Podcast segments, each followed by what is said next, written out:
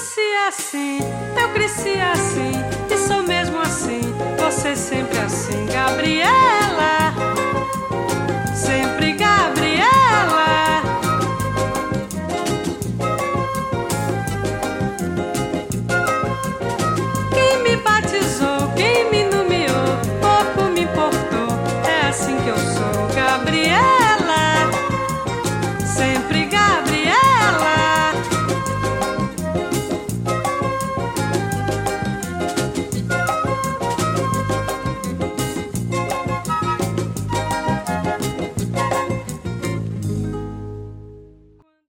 Bom dia, boa tarde, boa noite.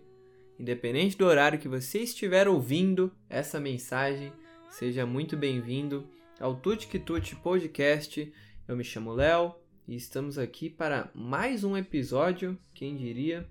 Estamos aqui para falar sobre o saldo olímpico, especialmente o saldo olímpico do nosso país, Brasil, nas Olimpíadas de Tóquio, Tóquio 2020 ou do- ou 2021, o que você preferir.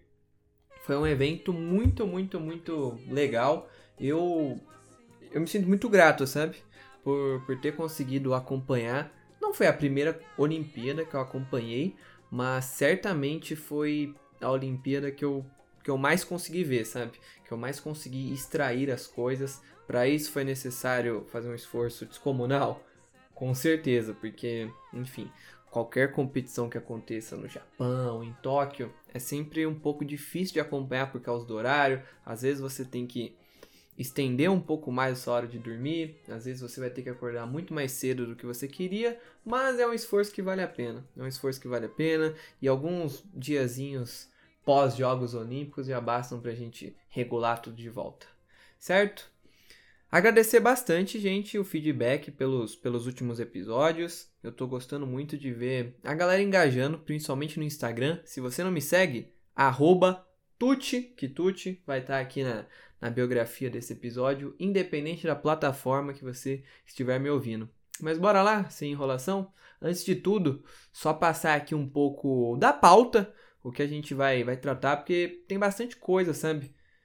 A gente vai começar falando sobre, sobre o pódio, sobre os, as, as conquistas de medalhas que mais me impressionaram. A gente vai falar sobre os pontos positivos e alguns pontos negativos que aconteceram nessas Olimpíadas. A gente vai falar sobre autonomia financeira dos atletas olímpicos e paralímpicos, importante frisar. Inclusive, anota aí na agenda de vocês, as Paralimpíadas elas começam na terça-feira, 24 de agosto de 2021, ou seja, daqui menos de uma semaninha, e vão até domingo, 5 de setembro. É sempre importante dar muita moral para esse evento também, que o Brasil, não sei se a gente pode se colocar como uma potência, mas o Brasil tem resultados muito expressivos mesmo, e, bom, então é sempre bem legal de ver, de, de, prestigiar. Além do mais, a gente vai, vai fazer aqui algumas relações do, do porquê não é coincidência certos países ocuparem certos lugares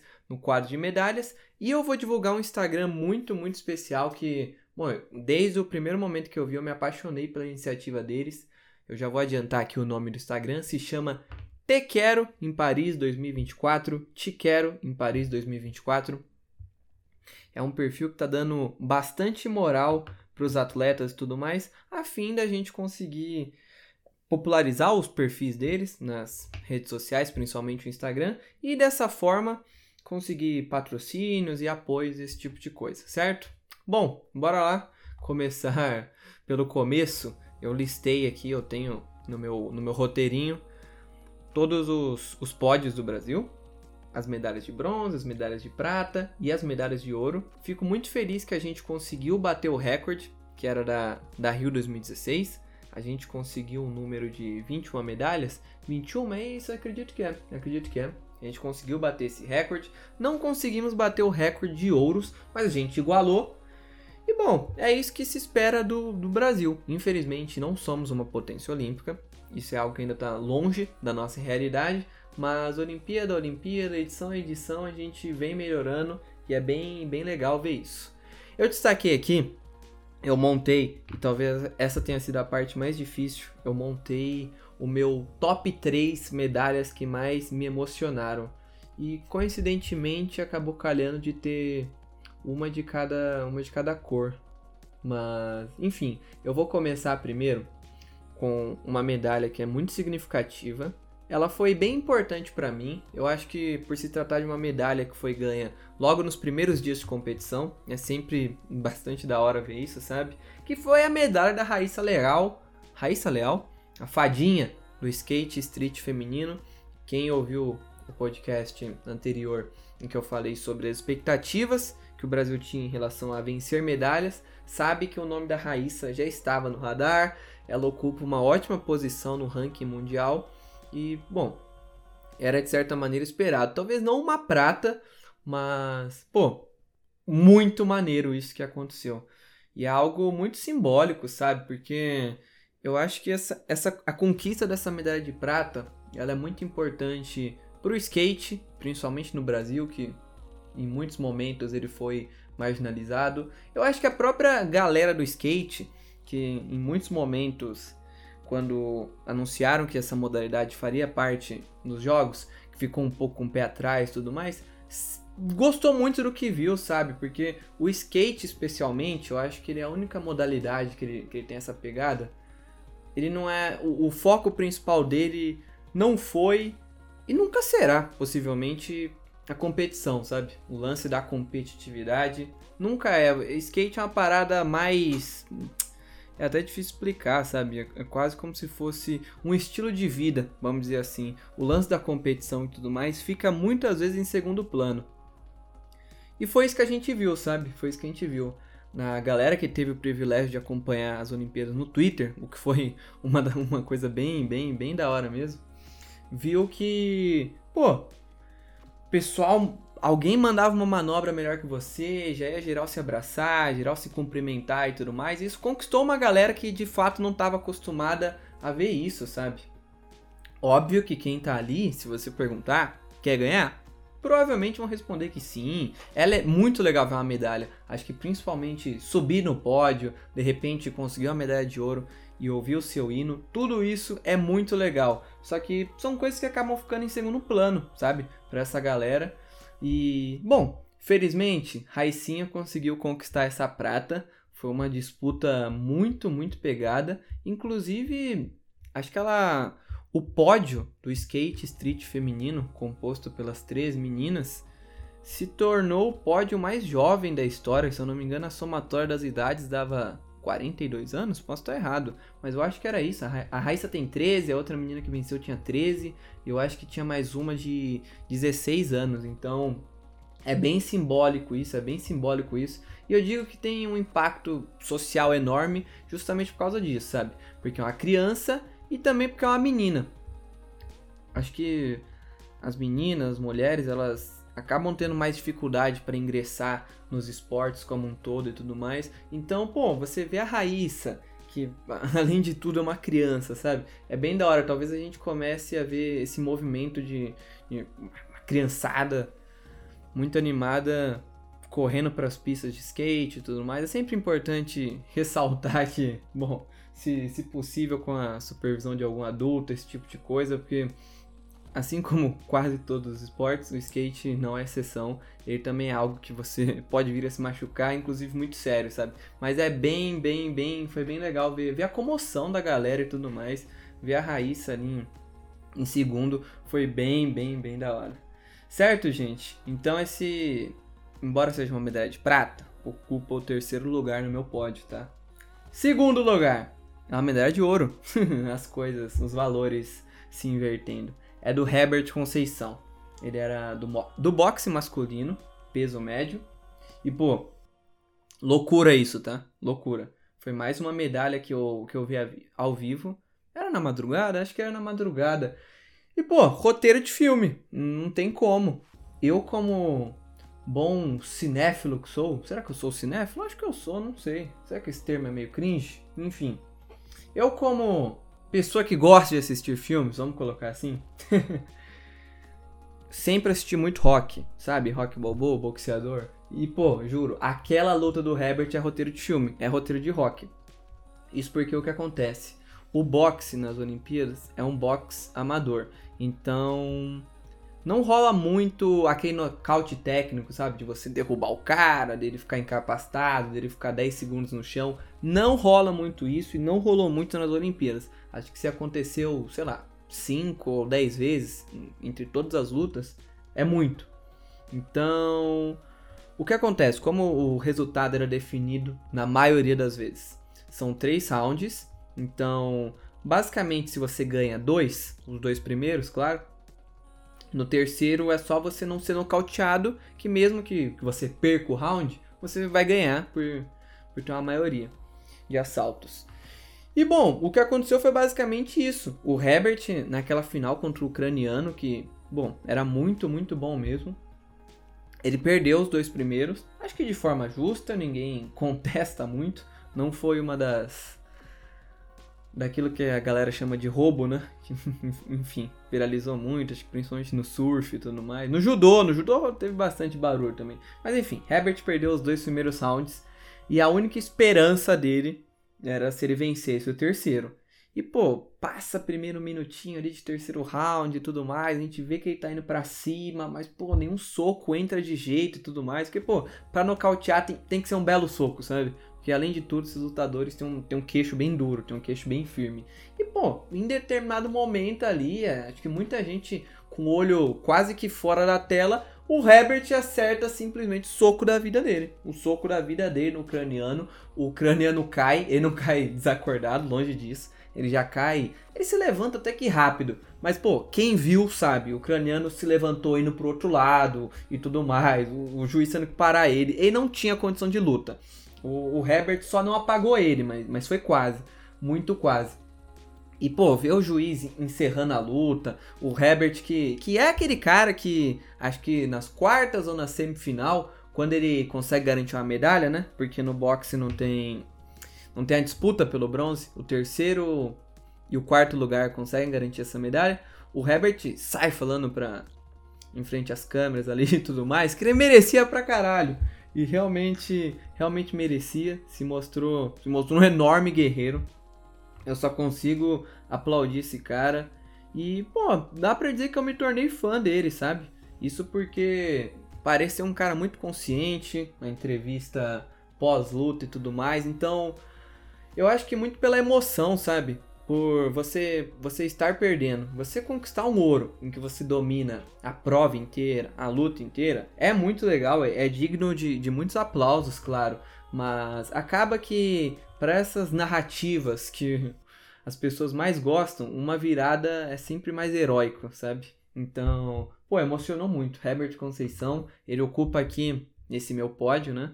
Mesmo com a medalha de ouro, o segundo lugar de comoção ao Leozinho. E o primeiro lugar, será que é polêmico? Mais uma que eu tive o privilégio de ver ao vivo, hein? Quem diria? E inclusive é uma que eu acho que você só consegue sentir a emoção se você viu ao vivo. Porque é muita, muita, muita tensão. Eu tô falando do tênis feminino em dupla com a Luísa e Laura. Inclusive, quero agradecer muito a Laura aqui que me respondeu no Instagram. Eu não tinha mandado propriamente um texto para ela, nem palavras, havia só marcado em um story. E ela me respondeu aqui e tudo mais, e já falei que agradeci ela por me responder, claro, e falei que virei fã. Vou começar a acompanhar essas meninas, porque guerreiras, tá?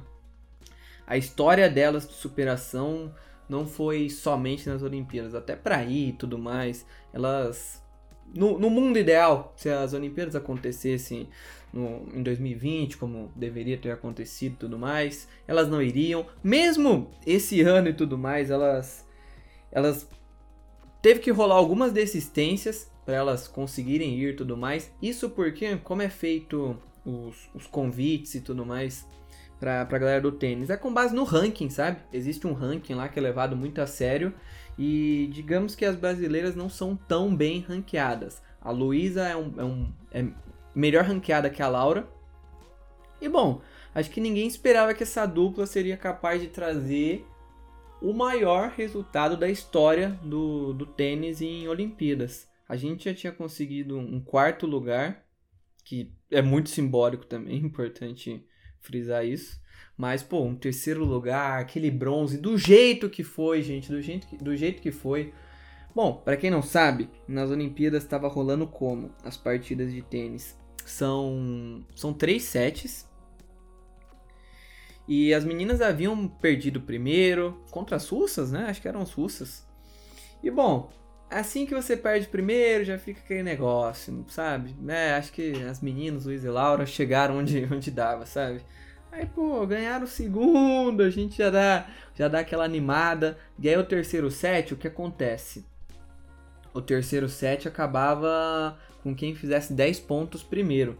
E chegou um momento em que as Sussas abriram um 9 a 5. Um 9 a 5. Um 9 a 5 significa que elas estão a um ponto de conquistar a medalha de bronze, certo? Mas existiu uma Luísa e uma Laura no caminho, felizmente, felizmente. E pô, é inacreditável aquilo que a gente começou a ver, sabe? A Luísa principalmente começou a devolver muita bola pro, pro campo, pra quadra russa, e as meninas não sabiam reagir direito e começaram a errar, a gente começou a acertar tudo, e aí, pô, o 9 a 5 vira 9 a 6, a gente dá aquela respirada, 9 a 7 anima um pouco mais, o 9 a 8 já fica um pouco mais sério, sabe? A gente fala, eita, eita, calma lá, sabe?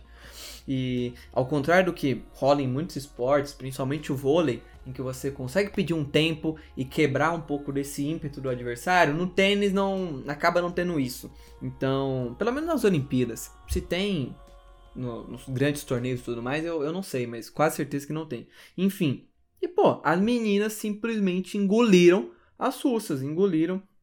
Elas cresceram no, no momento que deveria crescer. E pô, a última bolinha ali do 9 a 9 virando 10 a 9 para nós foi muito emocionante, foi muito emocionante. Eu estava acompanhando sozinho em casa, obviamente. O horário não, não era o mais favorável, acho que era 3 da manhã.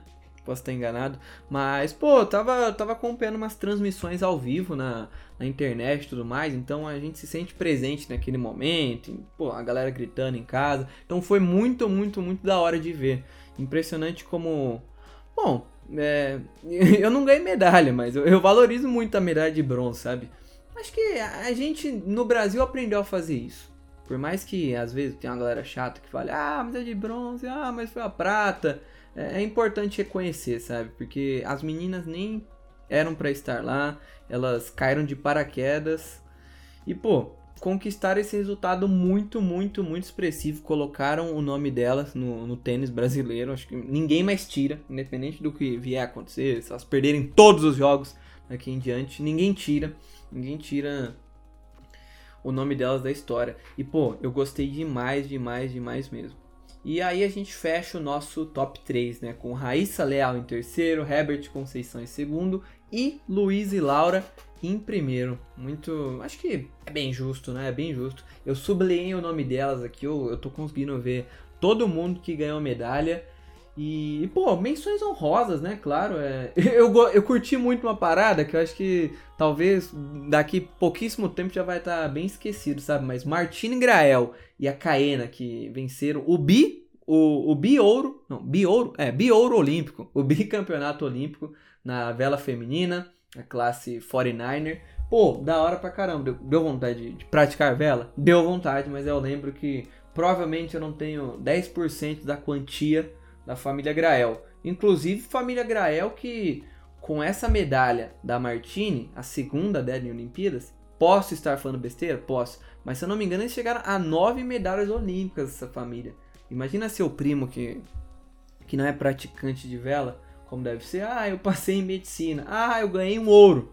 Então, assim, é um pouco desleal, né? Mas, pô, a canoagem mil metros com Isaquias Queiroz, como esse cara merecia, né? Ele merecia muito. Ele entrou no nosso radar ali após a Rio 2016 e, pô, foi muito legal ver ele conquistando esse ouro, merecia muito. É um cara que, que treinou muito. O Ítalo Ferreira também, acho que principalmente por ser o nosso primeiro ouro e por ser de um esporte estreante em Olimpíadas, que foi o surf, e pelo jeito que aconteceram as coisas, né? na, na bateria da, da final, ele a prancha dele acabou quebrando, ele teve que trocar ali, o tempo correndo, enfim, acho que ficou um pouquinho de medo do, da gente com o brasileiro, mas no fim das contas deu, deu tudo certo.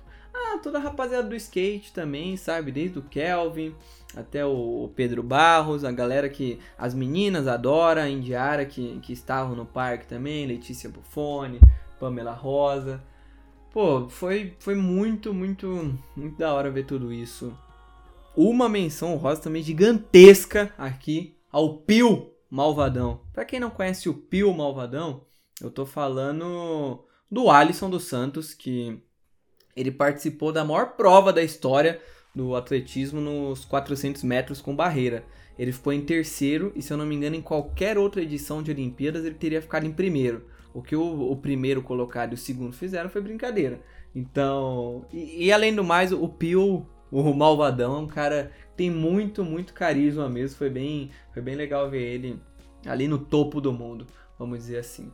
Então, pô, só agradecer aos atletas brasileiros, porque a gente sabe. Bom, a gente, a gente sabe, imagina a dificuldade que é para conseguir resultados tão expressivos, mesmo com um investimento que por vezes é bem inferior em relação a, a outros países. Certinho, gente? Então, aqui foi o meu pódio, aqui foi as minhas menções honrosas. Não quero. De... Ah! Claro, Rebeca Andrade, a ginástica artística. Outra que fez muita história. Foi bem legal de ver a, a Daiane dos Santos nos estúdios da Globo comentando e tudo mais, porque deu pra ver a emoção dela. Então, pô, tudo muito legal, gente, juro. Uh, foi, foi, foi, bem importante, foi bem válido para mim ter algo para acompanhar, sabe? Pra de fato ficar alienado ali, porque, bom, o momento não é o mais favorável do mundo. Ah, inclusive tomei a primeira dose. Gostaria de falar para vocês, né? Tomem a primeira dose de vocês, tomem a segunda quando chegar a hora, que em breve, bom, as coisas já estão melhorando, né? Em breve a gente pode dar um fim nesse, nesse período tão, tão trevoso. Eu acho que essas Olimpíadas elas tiveram um peso muito positivo na, na quarentena de, de muita gente, né? Certinho? Então a gente vai prosseguir aqui. Já, já falei tudo que tinha que falar. Aproveitando, né, para fazer um gancho, eu falei sobre como é expressivo esses resultados dos nossos atletas brasileiros, mesmo sem tanto investimento. E Bom, eu sempre fiquei com bastante dúvida, sabe? Quando a gente não, não, não conseguia resultados tão expressivos. Aí, pô, esse lance do investimento sempre parecia uma desculpa, né? Ah, mas tal atleta tá falando isso porque não ganhou, aí vai falar de investimento e tudo mais. Ah, mas eles têm. Eu fui atrás, fui atrás. Sempre que já falei para vocês, desde o meu primeiro episódio, esse podcast aqui não, não tem um rótulo, eu não vou falar sobre somente uma coisa. Eu posso falar sobre tudo que eu julgue que eu tenha um, um mínimo de propriedade, sabe? E, bom, a gente tá falando sobre esporte e tudo mais, um evento tão grande. Acabei indo bastante atrás nesse lance do, do financeiro, dos investimentos. E juro, a realidade ela é assustadora. A realidade é assustadora. Isso porque eu acho que quando a gente começa a ver dados, a ver números, a ver porcentagens principalmente, a gente começa a entender a gravidade das coisas, tá?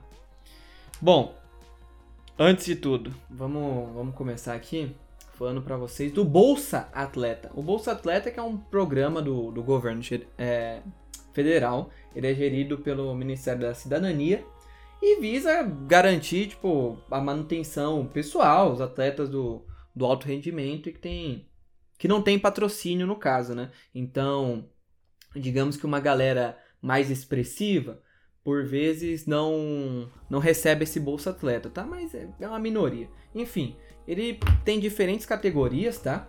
Então, tem o atleta estudantil, que tem direito a 370 reais por mês. O atleta de base também tem direito à mesma quantia.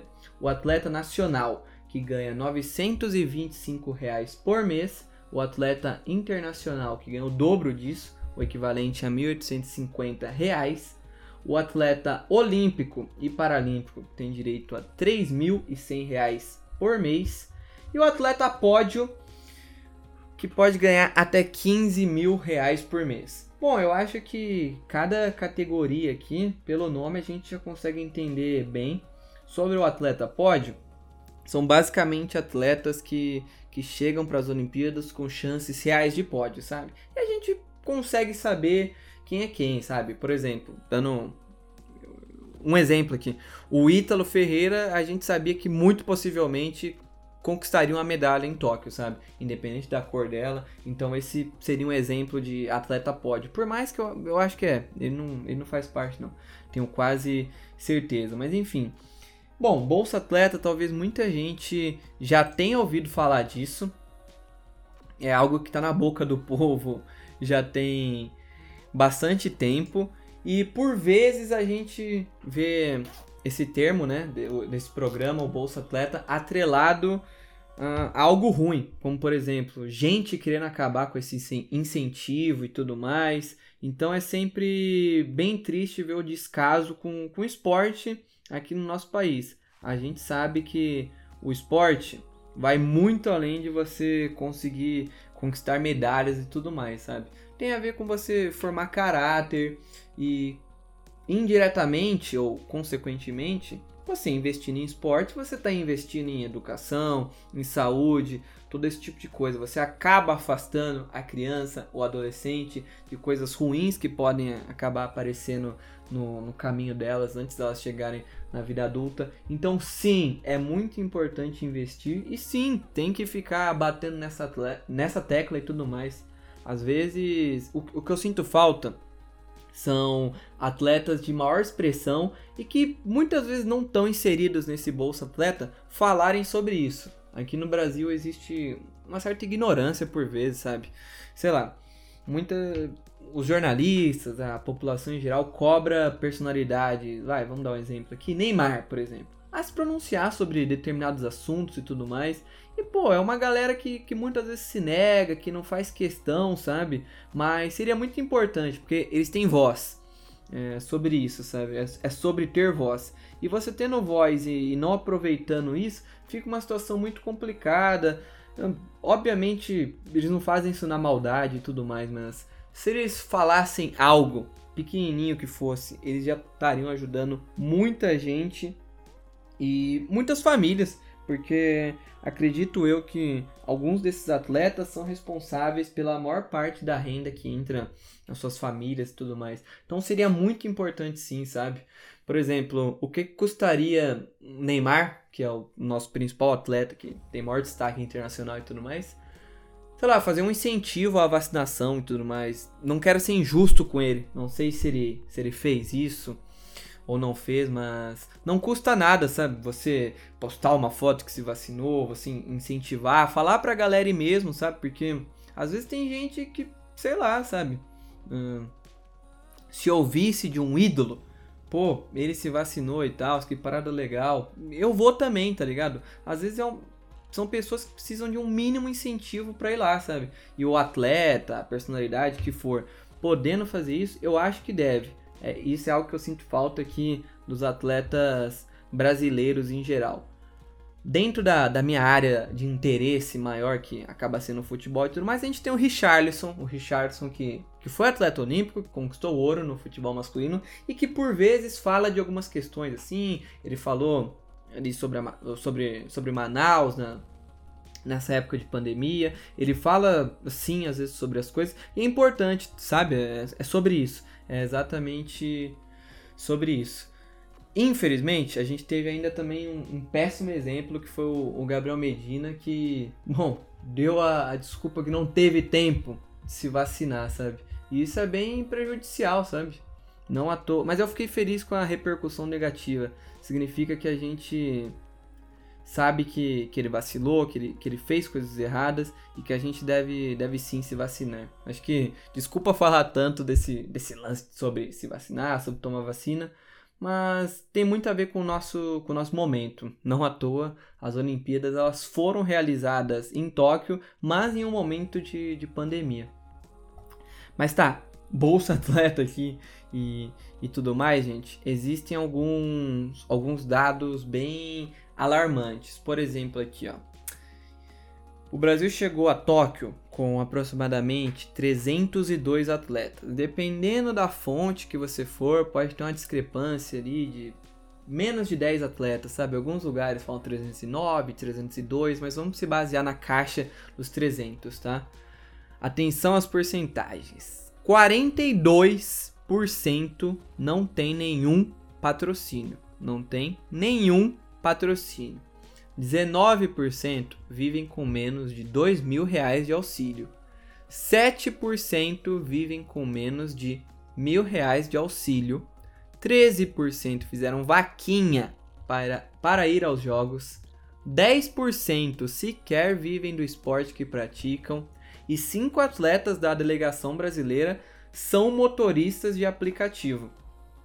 Todo respeito a a todos os motoristas de aplicativo do Brasil e do mundo, mas não é algo que um atleta que visa performar no alto rendimento deveria, porque a gente sabe que ele não faz uma hora de, de aplicativo, sabe? Provavelmente ele gasta o dia nisso e o tempo que sobra ele, ele vai e treina. Então é uma situação que é muito triste. A gente a gente aqui no nosso país às vezes tem a mania de romantizar certas situações, eu acho que sim, é digno de, de palmas, de aplausos, o quanto essa galera é guerreira, sabe? Por fazer isso e tudo mais e ainda conseguir achar um tempo para treinar e de chegar nas Olimpíadas lá e fazer resultado bonito, tá? Resultado bonito não é só ficar no pódio, de repente conseguir uma final, mas só o fato de você já tá de, de estar lá mostra que você é muito bom mesmo com, com tantas dificuldades. E bom, eu, eu, eu peguei, só queria abrir umas aspas aqui pro Jefferson de Carvalho Santos. Ele infelizmente, ele não estava nas Olimpíadas. Ele é um atleta do decathlon, o decathlon, o decathlon. Eita, nomezinho difícil de falar. É uma modalidade do atletismo que ela tem a ver com 10 provas diferentes, sabe? O, o 10 vem daí, sabe? Do D de decathlon. Então, é um atleta que tem tem que performar num nível muito alto em 10 provas diferentes do atletismo, tá? É, eu acho que é considerada a prova mais que mais exige e que mais traz esse certificado de, de atleta completo, sabe? O, decla, o decathlon, eita, nunca mais falar esse nome, simplesmente.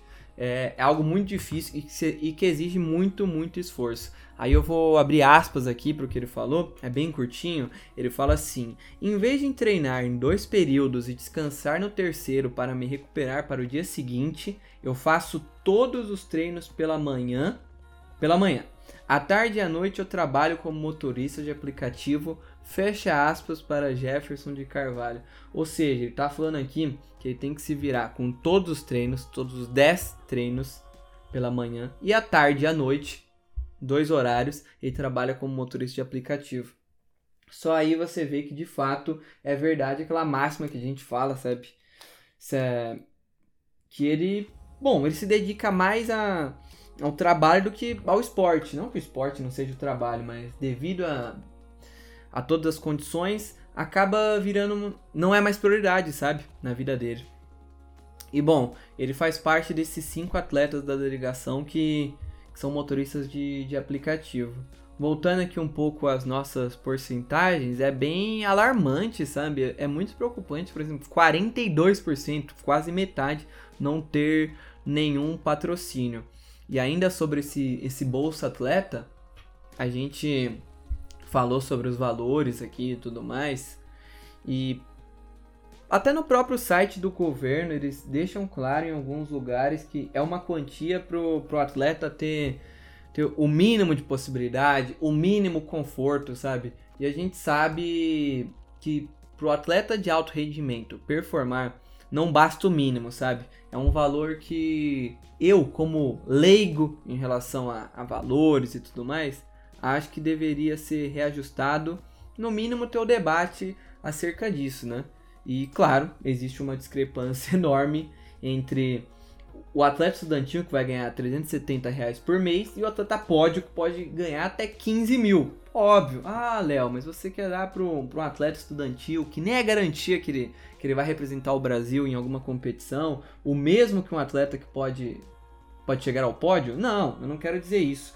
Mas é muito discrepante até 15 mil e, e 370 reais apenas, sabe? Eu acho que dava sim para reajustar esse valor, alguma coisa. Eu não acho que a questão é propriamente sobre tirar tanto de quem tá lá em cima e dar para quem tá lá embaixo, sabe? Mas é, é igualar mais as coisas, é, é puramente dar mais para, para quem para quem tá lá embaixo, porque a gente sabe que muitas vezes quanto maior o nível, maior o valor que você precisa para para investir em equipamento, investir em treinador, todo esse, todo esse tipo de coisa. Então, eu acho sim que, que vale o debate e sinto falta de personalidades que não estão inseridas no Bolsa Atleta falarem sobre isso. Porque, pô, eu tenho certeza que muita gente fala disso, só que, como, como eu disse há alguns minutos, são pessoas que acabam não tendo voz, sabe?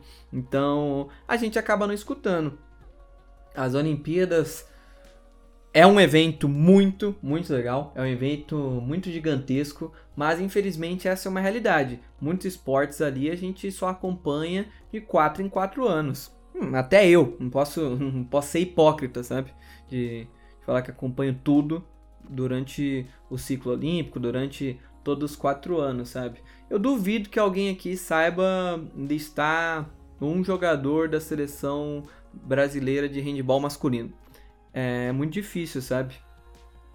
Muitas vezes a gente só acaba conseguindo se lembrar de alguém e tudo mais, de fato, quando atinge um resultado expressivo, como a seleção de, já que a gente falou de handball, né, a seleção de feminina já, já atingiu esse resultado, já conseguiu resultados muito expressivos. Então a gente acaba assim sempre lembrando, né, por exemplo, Duda Morim, a Babi no gol, mas ainda é muito pouco, é muito pouco. O Brasil por vezes, sempre que a gente ganha uma medalha de ouro, né? Por exemplo, a gente ganhou na vela, aí todo mundo sai falando: Brasil, país da vela. O Brasil ganhou na canoagem? Brasil, país da canoagem. Mas infelizmente a realidade é que nós somos o país do futebol. Acho que é algo que está se perdendo um pouco com o tempo, né? Faz tempo que o Brasil não é dominante no futebol e tudo mais, mas é um título que vai, vai durar aí talvez para todo sempre. Mas a gente, poderia sim ser o país do, do monte de outras coisas, porque olha, o Brasil tem um pouco mais de 200 milhões de habitantes. Ninguém me tira da cabeça que todos os dias, nesse mesmo país que a gente vive, não nasce um Neymar, não nasce um Luka Doncic, um astro esloveno do basquete, não nasce uma Naomi Osaka, que é a tenista japonesa. Então, assim, pô, são pessoas, é muito talento geracional nascendo todos os dias. E é uma criançada, um pessoal adolescente que talvez vai chegar na vida adulta ali sem nunca ter tido contato com com esporte que de repente tem o dom, sabe? E isso é muito preocupante, porque não é só sobre investir no bolsa atleta, sobre a gente repaginar, mudar valores. Não, é sobre incentivo, sobre, sobre muitas outras coisas. Como a gente aborda esses, esses outros esportes. Claro, existe coisa que, que é impossível de uma criança ter o primeiro contato na escola. A não ser que você estude numa escola que nem um mar ou tem uma lagoa, você não vai conseguir praticar vela na educação física, não vai conseguir praticar canoagem, lógico. Então, pô, Léo, então qual seria a sua solução para a gente conhecer essas coisas ainda enquanto moleque, de repente ter um gosto? Pô, eu acho que tem a ver com televisionar mesmo, sabe? Passar na televisão. Ah, Léo, mas ah, uma emissora tão grande, de um canal aberto, não pode se dar o luxo de, de arriscar toda a audiência que eles têm para mostrar canoagem. Claro, não seria uma audiência nem significativa, talvez. Talvez hoje em dia, com Isaquias, seria, teria uma boa resposta. Mas a gente tem que pensar. A gente está numa era em que o, o conteúdo, de certa maneira, está tão democratizado. A gente falou sobre isso no nosso último episódio. Se você não sabe do que se trata, democratização do conteúdo e tudo mais, corre lá para o nosso episódio 8, 8 ou 7, enfim. Vou deixar isso para vocês descobrirem porque eu não lembro. Pô, a própria Naomi Osaka e tudo mais, ela teve uma iniciativa bem legal, ela investiu numa, numa plataforma de vídeos e tudo mais que, está percorrendo o mundo pra, pra galera realmente ter noção dos esportes, ter noção do que tá acontecendo em qualquer lugar do mundo. Então, pô, a gente tem que apostar nisso também. A televisão tem um papel, sim, muito fundamental.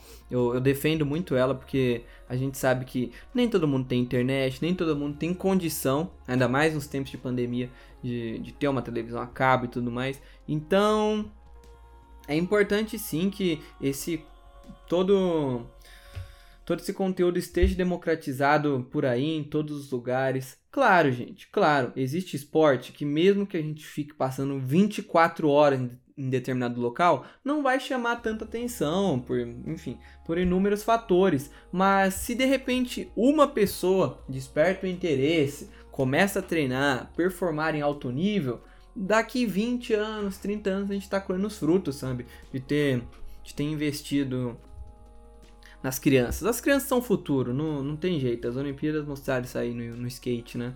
Raíssa, pô.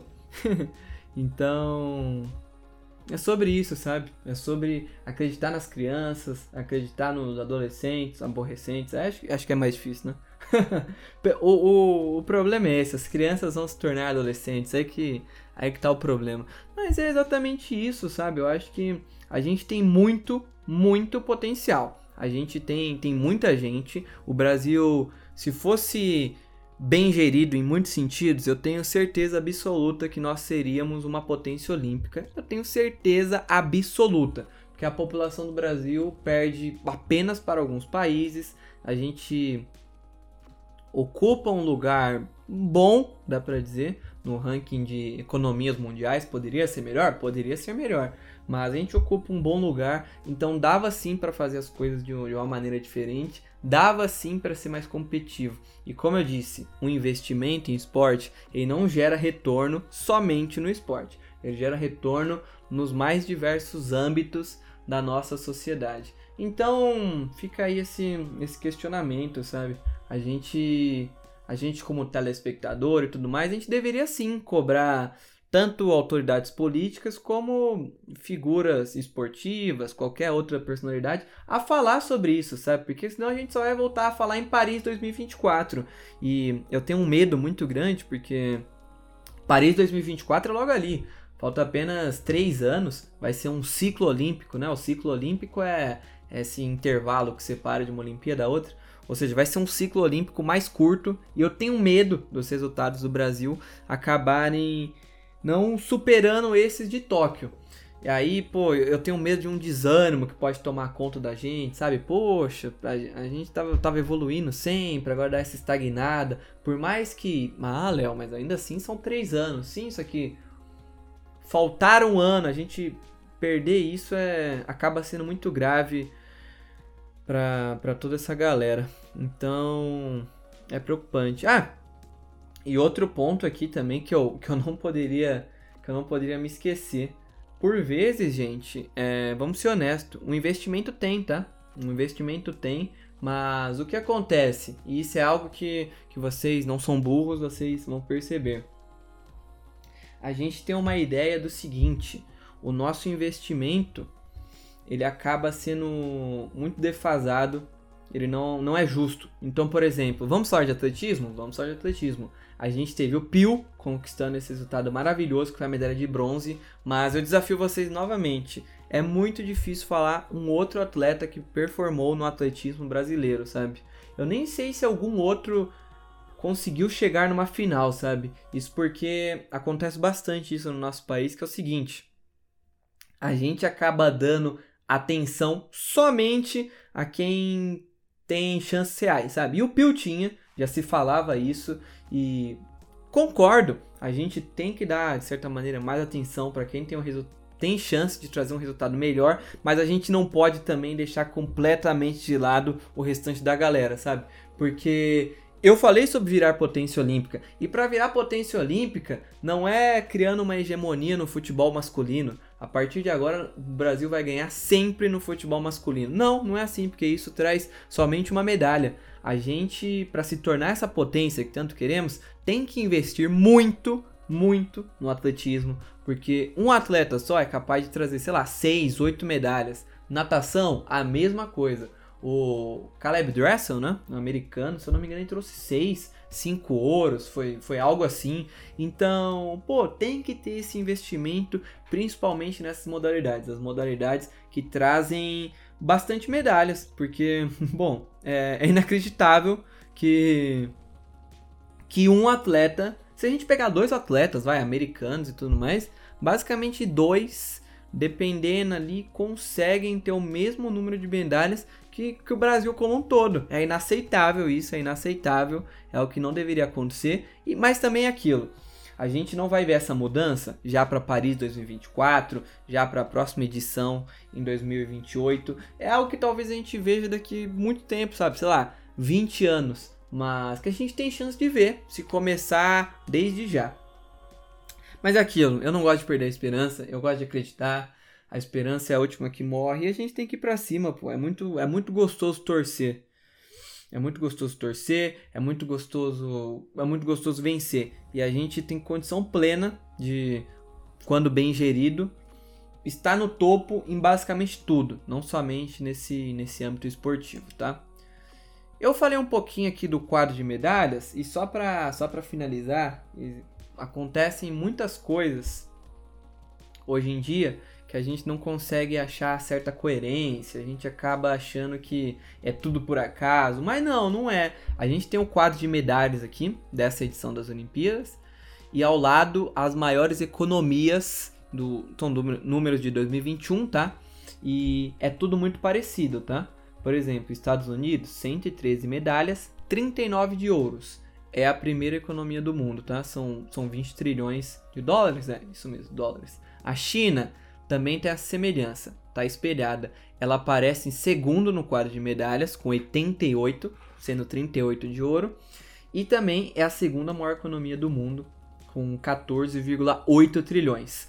Japão em terceiro, também espelhado. Aí acontece de, enfim, troca uma coisinha ou outra, mas o Reino Unido também aparece bem ranqueado no quadro de medalhas, é a quinta maior economia do mundo. A única discrepância aqui acaba sendo a Índia, que é a sexta maior economia do mundo e performa muito mal no, nos Jogos Olímpicos. Acho que desde sempre, desde sempre, acaba sendo esse, esse ponto fora da curva. O Brasil, se vocês têm essa curiosidade, ele performa no mesmo nível em relação à economia, tá? Ficou em 12 no quadro de medalhas, com 21 medalhas, sendo 7 de ouro, e é a 12 maior economia, com 1,4 trilhões, tá? O engraçado aqui, e o que eu acho que é, é mais discrepante, ó, talvez seja isso, é um bom exemplo para a gente ficar de olho. A Rússia é, é a décima primeira em economia, em trilhões está tá o mesmo valor que o Brasil, tá? Mas a Rússia historicamente sempre performou muito bem, desde, desde as épocas de União Soviética e tudo mais, sempre performou muito bem no, no quadro de medalhas. E é um país que tem muitas semelhanças com o Brasil em alguns sentidos, acho que principalmente em relação à extensão do território, à população, esses fatores. E é, é estranho que. Bom, não, não é estranho, existe motivo nisso, existe um, um incentivo ao esporte na Rússia desde, desde muito pequeno e tudo mais. E, bom.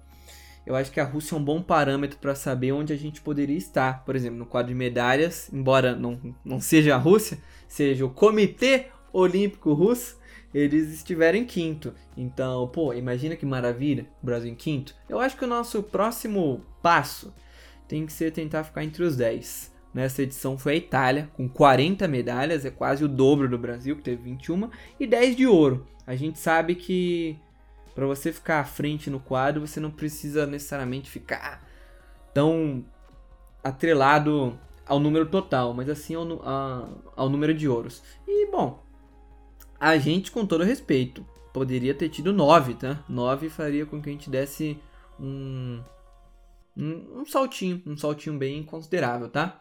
Mas é isso, gente, sobre, sobre toda essa questão de, de aporte financeiro, quadro de medalhas, maiores economias do mundo, tá? É, as coisas não são à toa. Não são à toa. Bora lá, gente, falar sobre aquele perfil que eu disse para vocês. Ah, não! Antes disso, Antes de falar sobre o perfil, Te Quero em Paris 2024, já pode ir pesquisando no Instagram, vocês vão gostar bastante. E fiquem tranquilos, eu vou falar sobre isso no Tuti Tuti, lá no meu Instagram. Então fiquem de olho que eu vou divulgar o perfil e tudo mais, aí vocês entram lá, clicam no arrobazinho, estão seguindo, perfeito. Pontos positivos, né? Pontos positivos e pontos negativos das Olimpíadas. Eu não estou me baseando aqui somente no Brasil, mas também no Brasil nosso país, claro. então, vamos começar com os pontos negativos para não ficar tão deprê. Bom, Eu, eu não coloquei muita coisa aqui, mas não significa que não teve, né?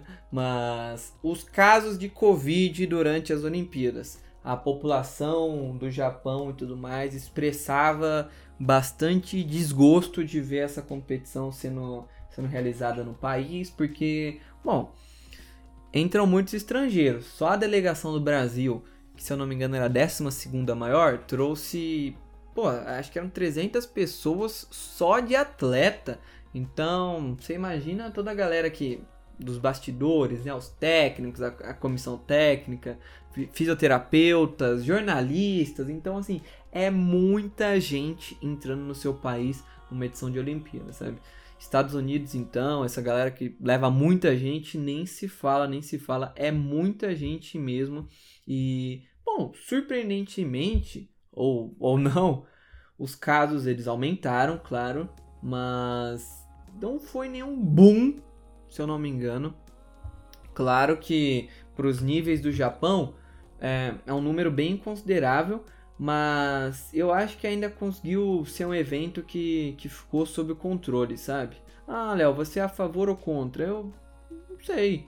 Eu, eu não tenho uma opinião, sabe? Eu acho que, embora eu seja muito agradecido ao bem que esse, essa edição de jogos me fez, eu acho que realmente poderia esperar um pouco mais, sabe? Mas a gente sabe que é muito dinheiro envolvido, é um calendário apertado, então é, é muito complicado mesmo eu chegar aqui e falar, é, gente, adia os jogos aí mais um ano, sabe? E como é que fica, fica o próximo ciclo? Só de dois anos até, até Paris, então, sabe, é, é algo bem, bem complicado, mas, bom, felizmente foi no Japão, imagina se fosse no Brasil, minha nossa senhora.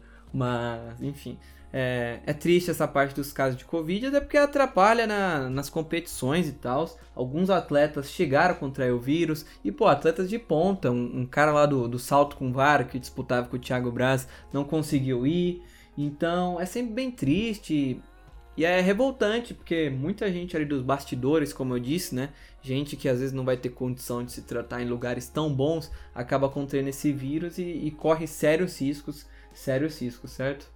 Bom, outro ponto negativo, eu coloquei aqui o distrato com o esporte feminino. Distrato, o contrário de, de trato, creio eu. E quando eu falo esporte feminino, tô falando, vou falar especificamente do futebol feminino, tá? Vou falar especificamente do futebol feminino, porque existe algo que um movimento que acontece há muito tempo e eu não eu não consigo entender muito, sabe? Que é uma parada de, de realmente ódio ao futebol feminino, a algumas figuras bem importantes e que tá, já tanto fizeram pela gente, por exemplo, a Marta, a Formiga e tudo mais. Nessa edição elas dá para dizer que teve um resultado abaixo do esperado. Não conseguimos conquistar sequer uma medalha. Fomos eliminadas, fomos eliminados pelo Canadá, né? Que veio a, faturar o ouro. Mas, pô, eu, eu, eu fico, juro, não, não, é revoltado nem nada, mas é de fato triste, sabe? Com, com esse distrato com o esporte feminino, ver alguns comentários. Inclusive, eu acho que se vocês prezam pela, pela saúde mental, Nunca consultem os comentários de reportagem no Facebook, no Twitter, seja onde for que, que falem sobre futebol feminino. Porque vocês vão, vão ver horrores lá. Ah, Léo, mas você acompanha futebol feminino sempre? Não, nunca, nunca acompanhei sempre. Sempre tentei assistir a seleção, porque é uma seleção de alto nível, que, que tem a, a Marta, a rainha do futebol. Acho que é a, a maior atleta, né, da história da, do futebol feminino. É, agora, esses tempos e tudo mais, o, os clubes da Série A do Campeonato Brasileiro, eles estão, eles têm que ter o time feminino e tudo mais. Então, tá se popularizando, sabe? É um, é um passo de cada vez. Pena que esse passo de cada vez ele se dá de uma maneira muito lenta, né? A gente viu países que até algum tempo não eram nada e agora são, são potências, sabe? Passaram o, o, Brasil. Isso porque, bom, existe o investimento desde cedo, o investimento no esporte universitário, o esporte universitário, principalmente nos Estados Unidos, é onde eu tenho mais propriedade para falar, é de um, de um nível muito alto. Então, pô, eu fico muito chateado de ver alguns comentários, sabe? Porque, honestamente, eu não entendo, sabe? A gente deveria apoiar sempre que possível, dar uma moral, assistir algum jogo. para você que, que tem interesse, alguns canais de YouTube, se eu não me engano, Desimpedidos, um canal muito grande de futebol aqui no Brasil, ele transmite alguns jogos do Campeonato Brasileiro Feminino com imagens, narração, tudo bonitinho, então vale bastante a pena, tá? As nossas meninas, elas pelos clubes, né? Ela, elas mandam muito bem, inclusive o Corinthians, que, que é meu time, né? Ele manda muito bem na, na Libertadores feminina. Então é sempre é sempre bem da hora de assistir, tá? E a gente tá vendo aí como uma, uma galera de, de outros países está se tornando. estão se tornando heroínas, né? A seleção americana tem a, a Rapinoe, Megan Rapinoe, acho que, não sei se essa é a pronúncia exata, é aquela que tem um cabelo roxinho, sabe? É uma dessas atletas que, como eu disse, ela fala sobre algumas coisas que, que a incomoda, ela, ela bate em tecla, sabe? E tá se tornando um ícone para essa geração de meninas que, que pode vir a, a jogar futebol feminino. E é uma pena esse distrato, ainda mais nesse momento, sabe? Muito provavelmente foi a última Olimpíada de Marta, de Formiga, infelizmente. Então, pô, é um, é um jeito de, de acabar com essa história tão bonita da maneira mais triste possível, sabe? Foram, foram mulheres que desde cedo, ali, desde muito novas, ficaram batendo nessa tecla do, do investimento, da profissionalização do esporte. E, pô, elas estão acabando esse ciclo olímpico delas sem conseguir o que tanto queria, sabe? Então, de verdade, me dói muito. Né? Me chateou bastante. Nas Olimpíadas eu, eu nunca dei muita atenção pro, pro futebol masculino por uma série de questões, sabe? Eu acho, sei lá, digamos que o futebol masculino não, não precisa das Olimpíadas, sabe? Ninguém leva tão a sério somente o Brasil por vezes. Então eu sempre fui muito mais de acompanhar o feminino. E pô, do jeito que foi nos pênaltis, é muito, muito triste mesmo. É, eu fico de coração partido. Espero que, mesmo agora com. Pô, essa galera que marcou era, que é a Marta, a Formiga, como eu disse, a própria Cristiane, que ainda joga, mas daqui a pouco vai parar. Eu espero que na próxima geração que vem consiga manter o nível, vai ser difícil, vai ser difícil, mas consiga manter o nível e cada vez mais a gente invista no futebol feminino porque precisa, sabe? Não dá pra, pra gente aceitar jogadora de seleção brasileira tendo que, pô, toda vez vir com aquele. Vim falar as mesmas coisas, sabe? Não, não dá, não dá. É, é chato. É, é chato pra, pra quem tá ouvindo, é pra todo mundo, sabe? Elas não queriam estar naquela posição, mas infelizmente nós, Brasil, como país, a gente coloca elas ali, sabe? E olha que a gente está falando de futebol feminino. Imagina se a gente fosse falar sobre, por exemplo, o rugby, que era uma modalidade dessa edição das Olimpíadas. As meninas não tiveram resultados tão legais, mas mesmo assim, eu acredito que elas fizeram história, assim, por, por estar lá. Não sei se era a primeira vez, mas, pô, por estar lá, por estar disputando é que acaba. É aquela coisa. O nível não bate, sabe? Não bate. Então. É chato. É chato ver isso. Espero que as coisas mudem, porque precisam mudar logo, tá? Como eu disse para vocês.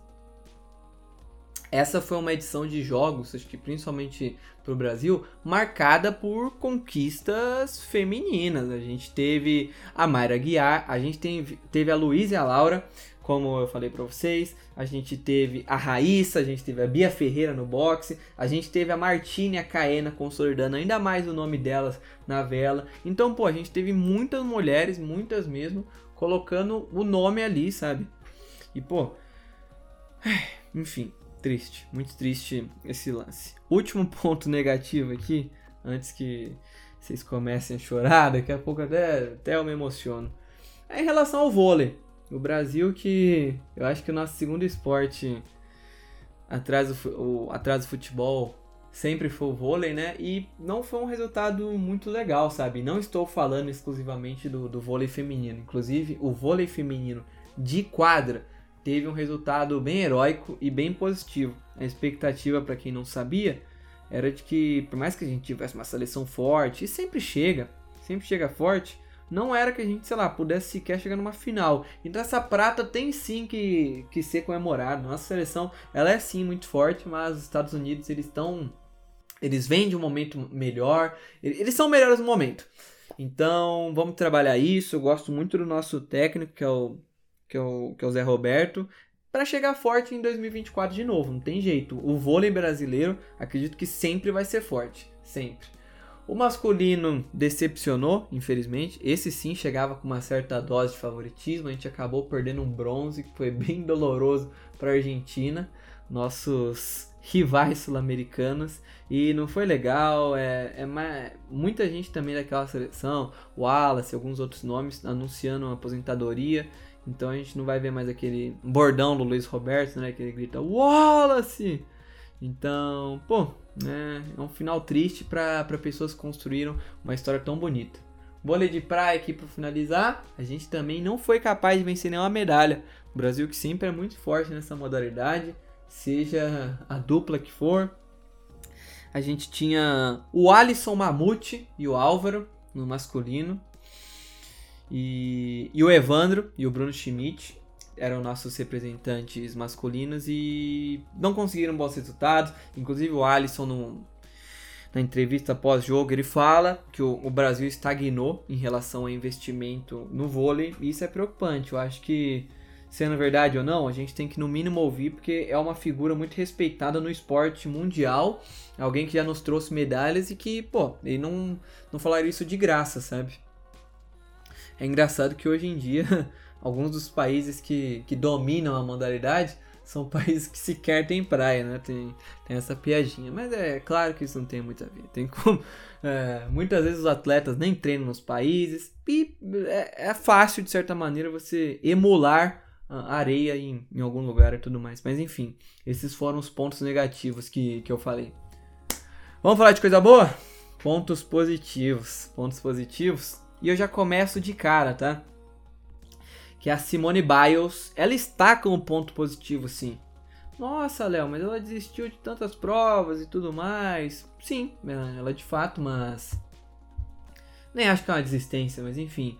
Eu coloquei como ponto positivo a Simone Biles alertando o mundo sobre a importância da saúde mental. Abre aspas. Afinal de contas, somos pessoas e às vezes é preciso dar um passo atrás. Fecha aspas eu acho que ela nem imaginava que esse passo atrás que ela deu seria um enorme passo à frente.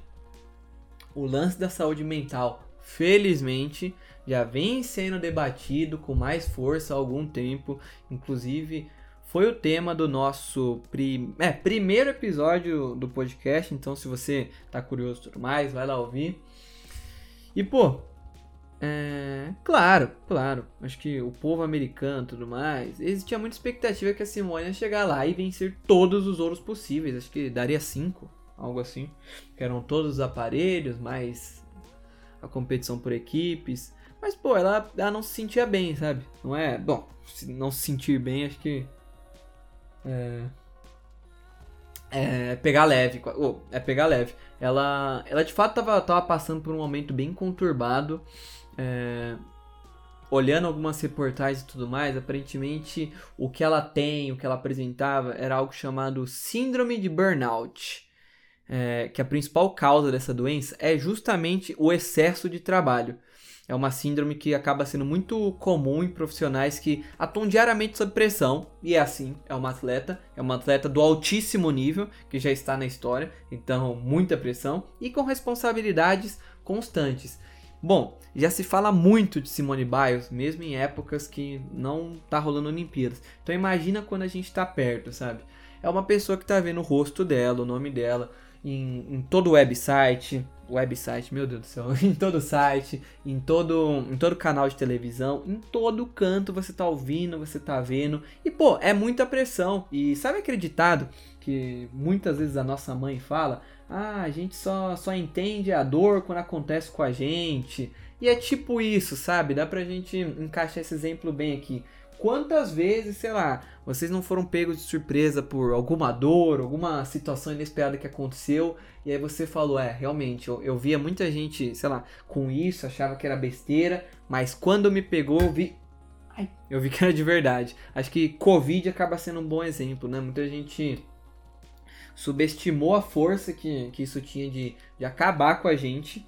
E a gente viu que, que tá acontecendo, né? Gente que, bom, apresenta sequelas mesmo depois de, de tantos meses, depois que contraiu a, o vírus. Então, é, é preocupante, sabe? É preocupante. Ah, é muito fácil pra gente aqui no sofá, na cadeira, falar: ah, mas a Simone é medrosa, ah, mas ela ganha milhões para fazer isso. Sim, gente, mas, mas não é vergonha, não é vergonha. Inclusive, fica aqui a nossa, a nossa salva de palmas para ela por ser uma figura tão importante e ter tido a coragem de fazer isso. Porque ela podia, por exemplo, esconder, de repente competir, não conseguir o resultado esperado e as coisas, o, a reação do público seria muito pior, sabe? Então esse passo atrás que ela fala, na verdade foi um passo à frente para de fato encorajar todo mundo a quando não se sentir bem, falar e tudo mais e procurar ajuda.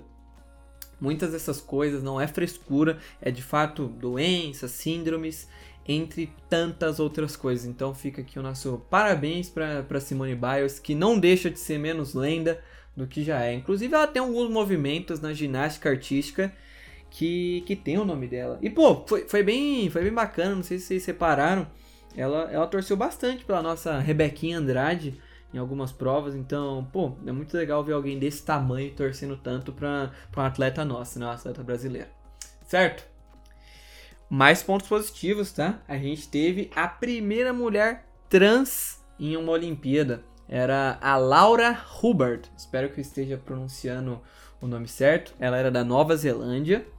Ela é da Nova Zelândia e ela era do levantamento de peso. Infelizmente não teve resultados tão expressivos, mas marca a história nas Olimpíadas, né? A primeira mulher trans.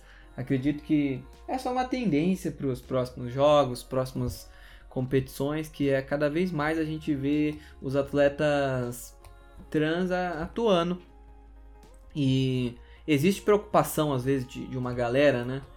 Principalmente quando. Bom, são os mais diversos comentários, né? A gente, pra galera que acompanha vôlei, deve ter visto o caso da Tiffany e tudo mais, que, que, que foi atuar na Liga Feminina e muita gente fazia os comentários, ah, mas como é que pode um homem aí e tudo mais.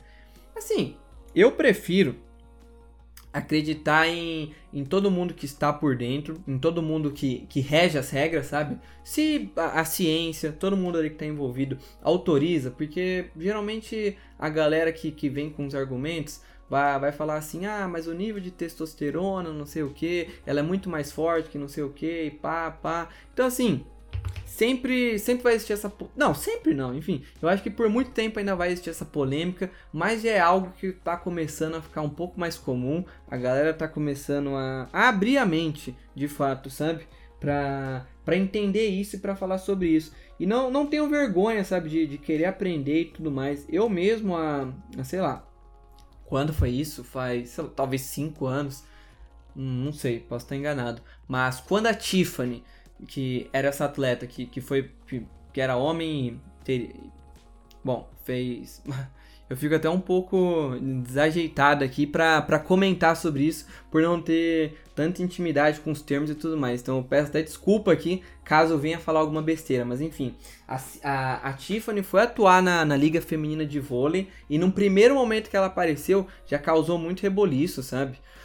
O próprio Bernardinho, se eu não me engano, teria estaria envolvido em uma polêmica em que ele reclama ali de um, de um ponto que ela faz, ele fala, ah, um homem é foda, sabe? Então, existem esses comentários. E, pô, mas não, não tenham medo, sabe, de, de aprender e de levar essas questões na mente aberta. Porque, como eu, como eu ia dizendo, eu mesmo, no primeiro momento que vi a Tiffany e tudo mais, achei injusto achei injusto, é, não destilava tamanho ódio nas redes sociais, longe disso, era algo que eu tinha para mim. Mas é aquilo, a gente, muitas vezes, como leigo, tem que ouvir, pô, especialistas e e, pô, as confederações e tudo mais, eles, não, eles sabem tudo que eles estão fazendo. A gente vive em um, em um ano, em uma sociedade muito moderna, então as informações estão aí e tudo mais. Então, é sim, é muito simbólico por mais que não seja simbólico para muita gente, é simbólico para uma parcela expressiva da nossa sociedade, da nossa população mundial. E se é expressivo para eles, é expressivo para todo mundo. Então, é legal ver isso, é legal ver a Laurel marcando história nas Olimpíadas. E bom, cada vez mais vai, vai surgir isso. Espero que a galera leve com a naturalidade que, que deve se levar, sabe? Tem que encarar esse tipo de coisa com, com a mente aberta, tá? E só para fechar os nossos pontos positivos, eu coloquei aqui a união do povo brasileiro e já vou colocar junto a gente conseguir recuperar minimamente a nossa nossa bandeira, bandeira do Brasil, bandeira essa que sei lá, sabe, a imagem do Brasil, a imagem da bandeira, eu acho que estava vinculada a tanta coisa ruim, vexatória nos últimos tempos, sabe? O próprio fato da gente não conseguir usar a camisa da seleção brasileira, né, que é a camisa mais popular da CBF, sem parecer muito tonto, muito idiota, era algo que me causava bastante incômodo, sabe? Porque é uma camisa muito bonita, é uma cor muito bonita, e era triste o significado que isso estava tendo, sabe? E nas Olimpíadas eu acho que a gente recuperou um pouco, a gente tem que continuar esse processo, porque eu não, eu me nego a perder, sabe? Esse lance da pátria tão, tão facilmente. Foi bem bonito ver os atletas no pódio, principalmente os atletas que venciam ouro e ver o nosso hino ali e tudo mais, ver a nossa bandeira acima da, da, de todo mundo. Então é um ponto extremamente positivo, tá? Mas eu quero principalmente alimentar o tópico da união do povo brasileiro. Eu, como pessoa que acompanhou muito das Olimpíadas no Twitter, pô, juro, inacreditável, gente. Eu não vou agradecer aqui nome por nome, mas acho que as pessoas sabem, sabem quem são. Pô, muito obrigado por, por interagir a todo momento, fazer fazer tudo isso. Vocês fizeram do, dos jogos algo muito algo muito melhor, algo muito mais prazeroso. Foi bem legal dar risada, compartilhar o sofrimento, enfim, até o ruim acaba se tornando tornando bom com essa galera. Certinho? Bom, para finalizar aqui esse podcast que já está bem extenso, bem extenso, eu vou falar sobre o Instagram que eu prometi, que é o Te Quero em Paris 2024. Anotem esse nome. Eu vou divulgar ele lá no meu Instagram, Tutkitut, essa semana, todos os dias, então não se preocupem, vai estar tá lá. Vocês clicam no arrobinha. E bom, qual que é a pegada do Te Quero em Paris? Como eles mesmos como eles mesmos dizem, a missão deles é, é catalisar esforços Opa, pera aí, tô lendo a missão e valores. Calma lá, calma lá. Eu vou falar aqui primeiro o contexto, tá? Embo é, eles falam sobre a performance olímpica e paralímpica, paralímpica também, do Brasil. Por mais que a gente esteja comemorando os resultados, a gente ainda tá na lua de mel com as Olimpíadas de Tóquio. O nosso tá muito aquém do potencial, sabe? A gente sabe que, com base no tamanho da população, diversidade, a gente é capaz de fazer muito mais, muito mais. E para isso, investimento. É uma tecla que a gente vai ficar batendo todo sempre até a gente conseguir resultados mais expressivos. E para isso, o que que eles fazem? O Quero em Paris é um perfil com 10 mil seguidores já, e é um bom número. Acredito que até Paris isso aqui vai ficar gigantesco, tá? Então venham fazer parte dessa história agora. E bom, se vocês clicarem na aba de, de quem eles seguem, né? Que é o seguindo, eles seguem no momento que eu estou fazendo esse episódio 315 atletas. 315 atletas. E bom, o que, que vocês podem fazer? Vocês podem entrar lá e vocês seguem quantos atletas quiserem, se quiserem seguir todos. Eu entendo que também, pô, eu não quero seguir 315 pessoas novas, porque senão eu tenho medo de, de deixar de ver coisas que eu, que eu quero muito no meu feed e tudo mais. Entendo tudo mais, mas de repente vocês vocês vão lá e seguem a galera que vocês têm mais intimidade, o esporte que vocês têm mais intimidade. Eles seguem muita gente também que faz parte desse nicho gigantesco, sabe?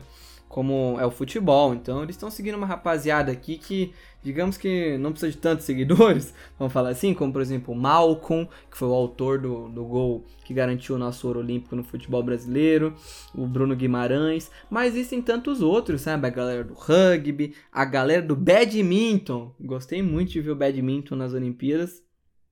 Então, assim, eles estão atualizando esse perfil de, de tempos em tempos pode ficar tranquilo que todos os perfis que estão naquele seguindo deles passaram por uma filtragem, são de fato os atletas, não corre o risco de ser algum perfil fake, alguma coisa assim. E sobre o que eles postam, né, as postagens, eles fazem algumas entrevistas com esses atletas, tanto os olímpicos quanto tanto os olímpicos quanto os paralímpicos. Os paralímpicos um pouco mais difícil agora, porque alguns, muitos já embarcaram para Tóquio e tudo mais, mas eu tenho certeza que, que após as Paralimpíadas a gente vai começar a ver eles bem presentes na página. Eles trazem muitos números relevantes, como por exemplo a média de seguidores por atleta de cada esporte e é aquilo, sabe? Por exemplo, dar um exemplo aqui a galera do surf, em média, cada atleta, a média, né, obviamente, tem 300. Não, pera. tem 3 milhões de seguidores, tá? Enquanto um atleta do rugby, a média geralmente tem 5 mil. Aí a gente já vê bastante a diferença, sabe? Então, é sobre isso. Como eu disse ali no Bolsa Atleta, não é necessariamente sobre tirar muito é, ou tirar alguma coisa de quem tá no topo, mas é, é dar mais chance para quem tá lá embaixo, sabe? Nada impede você de seguir o Daniel Alves, que eu acho que era o atleta brasileiro nas Olimpíadas com o maior número de seguidores. Ele tem 33 milhões, menos que a Juliette. e, pô, seguir uma rapaziada do rugby, seguir a rapaziada do badminton, seguir o, o rapaz lá do, do tira ao arco, foi... Oh, tira ao arco não, tira ao alvo. É que ele tem um arco. ele atira uma flecha. Então, nada impede, sabe? Você pode seguir todo mundo, você pode dar ibope para todo mundo. Então, pô, é uma iniciativa que desde o primeiro momento que eu vi, eu achei algo muito grandioso, eu achei algo muito sagaz, algo muito esperto. Porque, ah, Léo, mas tem certeza que um follow. É, pera, um. Pausa. follow, senão fica parecendo um follow de, de seguir. Mas você seguir a pessoa contribui muito, porque é aquilo. Vamos, vamos fazer um exemplo com o meu podcast. Tuti Tuti no momento no Instagram tem 310 seguidores. Com 310 seguidores, eu tenho uma voz, uma voz que pode alcançar 310 pessoas, obviamente. Se de repente eu tivesse 5 milhões, eu alcançaria 5 milhões e eu poderia fazer muita coisa com esses 5 milhões, entendeu? É, várias ações, esse tipo de coisa, sabe? Então tem a ver com isso, tem a ver, tem a ver com a gente dar voz para quem tá tão embaixo, tá, tá, tá lá embaixo e, e bate nessas teclas. Geralmente essa galera que, que, que, tem menos é a galera que mais costuma bater nessa tecla de, de investimento e tudo mais e fala sobre essas coisas incômodas e que muita gente e as autoridades quase que se negam a ouvir. Mas é isso, gente. Eu falei tudo que tinha para falar. Espero que não tenha esquecido de nada. Só um último lembrete novamente. Paralimpíadas, elas começam na terça-feira, 24 de agosto de 2021 e vão até domingo, 5 de setembro. Inclusive, para quem for me ouvir daqui 60 anos e for fazer o Enem, quando lá tiver a questão, ah, em que ano foi as Olimpíadas é, de Tóquio 2020. Cuidado, viu? Uma pegadinha. Foi em 2021, então, bom, fiquem ligados nisso aí, tá? Paralimpíadas. Vamos dar uma audiência e tal. A gente tem muitos atletas ali que a gente vai mandar bem, tá? Pode, pode confiar em mim. E pô, vamos dar uma moral e tudo mais. Me sigam no Instagram, tutquitute. Não se esqueçam, a gente tem um e-mail tutikituti1@gmail.com. Pode colocar teu relato lá. Ah, Léo, o que, que você quer dizer com relato? Sei lá, alguma experiência que você passou e tudo mais. Pode ser uma experiência boa, pode ser uma experiência frustrante, pode ser você querendo receber algum tipo de conselho, sabe? E, e claro, são coisas que de repente, se a gente tiver um número legal de relatos, a gente pode fazer um episódio só sobre isso, sabe? Lendo algumas coisas e tal, porque às vezes a situação que você passa, outra pessoa já passou. Então é muito sobre isso é sobre compartilhar experiências que você já teve a fim de ajudar outras pessoas, entendeu? Então é isso, gente. Muito obrigado a quem me ouviu até agora. Espero que tenham gostado bastante desse episódio. Tenho bastante orgulho de tudo que disse aqui. E bora lá que Paris é logo ali. Não se esqueçam, bebam água, comam frutas, amem os animais, tenham empatia e se vacinem e até mais.